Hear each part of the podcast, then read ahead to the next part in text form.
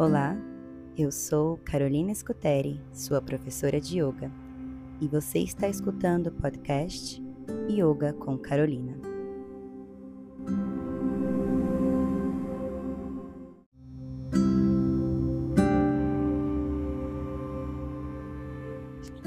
O yoga é um conjunto de ferramentas para o crescimento interior. E nesse contexto, o Ashtanga Yoga, ou o Yoga de Patanjali, representa um conjunto de oito estágios, oito passos ou oito etapas, cada um com um propósito bem definido. Aqui no podcast, nós já falamos sobre os dois primeiros passos desse caminho de oito passos catalogados pelo sábio Patanjali. Estes oito passos do yoga, o Ashtanga Yoga, é um meio de se chegar à compreensão sobre a natureza do eu. O primeiro desses oito passos são os yamas, aquilo que devemos evitar para avançar nesse caminho, e que se refere ao nosso relacionamento com aquilo que está ao nosso redor e com o outro. O segundo passo são os niyamas, aquilo que devemos cultivar para prosseguir, que se refere ao nosso relacionamento com nós mesmos e aquilo que cultivamos de dentro para fora. O terceiro destes oito passos do yoga são os asanas, as famosas posturas do yoga, a palavra asana significa postura estável e confortável, que pode também ser traduzida como assentar-se em postura buscando firmeza e conforto. Patanjali destaca sobretudo as posturas meditativas, tendo em vista ter como foco o desenvolvimento na meditação. Também incluímos nesse quesito as posturas que preparam o corpo e a mente para o momento meditativo. O quarto dos oito passos do yoga são os pranayamas. Pranayama significa controle da respiração que quer dizer propagar e equilibrar a energia vital por meio do domínio da respiração. Esse estágio é de interface entre os planos físicos e sutil.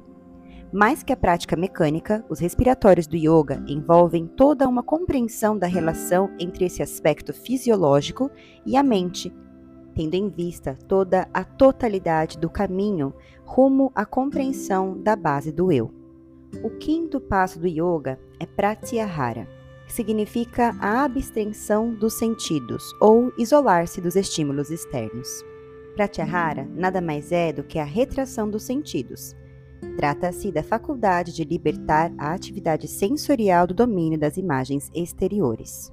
Este quinto passo diz respeito à introspecção ou à capacidade que temos de desligar momentaneamente o que é captado pelos sentidos, como, por exemplo, quando não ouvimos alguém chamar ou estamos imersos numa leitura. É quando conseguimos direcionar os sentidos para dentro, afastando as distrações externas e trazendo os sentidos para concentração em algo que está dentro o estado de Pratyahara, ele é o estado anterior à concentração plena, que é o que vamos ver no sexto passo.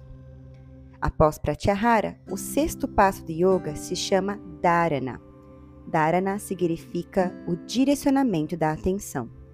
Dharana nada mais é que a concentração em um único ponto, que se faz para limitar a atividade da consciência ao interior da imagem sobre a qual se está meditando. Este passo consiste no direcionamento da atenção, que acontece devido aos passos anteriores. Atrair e manter a atenção direcionada a um único ponto é a prática de dharana. Essa habilidade é auxiliada e desenvolvida por todos os passos anteriores, a começar pelos valores éticos, sem os quais desenvolver uma mente meditativa é praticamente impossível. Existem diversas técnicas meditativas, tendo em vista dharana. Sendo assim, o sétimo passo do yoga é dhyana. Dhyana é a manutenção da atenção no objeto da meditação, que é a meditação que praticamos no yoga. É a meditação em si. Dhyana é a técnica que consiste em parar o fluxo do pensamento. Segundo especialistas, a meditação é o resultado espontâneo da concentração da consciência e constitui a preparação necessária para atingir o objetivo do yoga, a libertação ou moksha. Esse estágio da meditação exposta por Patanjali indica que a mente se estabeleceu por algum tempo no objeto da meditação, que pode ser a própria respiração, um mantra ou uma imagem mental. É quando não há esforço para exercer esse foco, em outras palavras, quando se chega ao estado contemplativo. Percebemos aqui que essa ordem dos oito passos do yoga proposta por Patanjali segue uma lógica. Quando trabalhamos pratyahara, que é o isolamento, a abstenção dos sentidos, conseguimos nos concentrar em um objeto de atenção, que é a prática de dharana, e assim atingimos dhyana, que é a meditação em si. E é através dessa prática dos sete passos anteriores que chegamos ao oitavo passo do yoga, é chamado de samadhi que é o mergulho na base do eu. Samadhi é a absorção meditativa, final do processo gradual de introspecção promovido pelas práticas. É o estado de meditação mantido.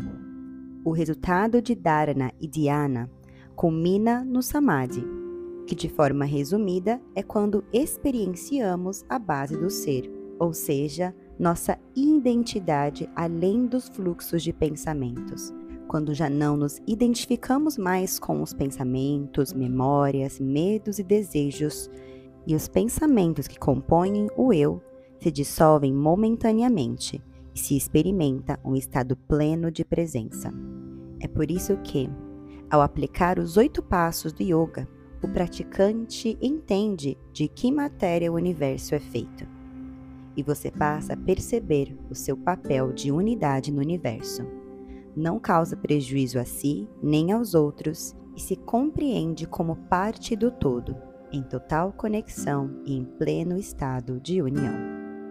Espero que este breve episódio tenha te ajudado a entender um pouco mais desse conceito tão importante que é o Ashtanga Yoga de Patanjali.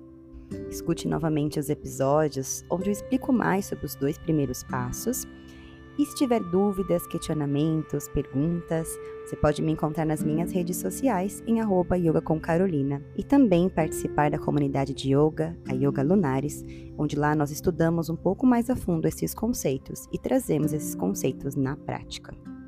Obrigada por compartilhar a sua energia comigo. Nos vemos em breve no próximo episódio. Namastê!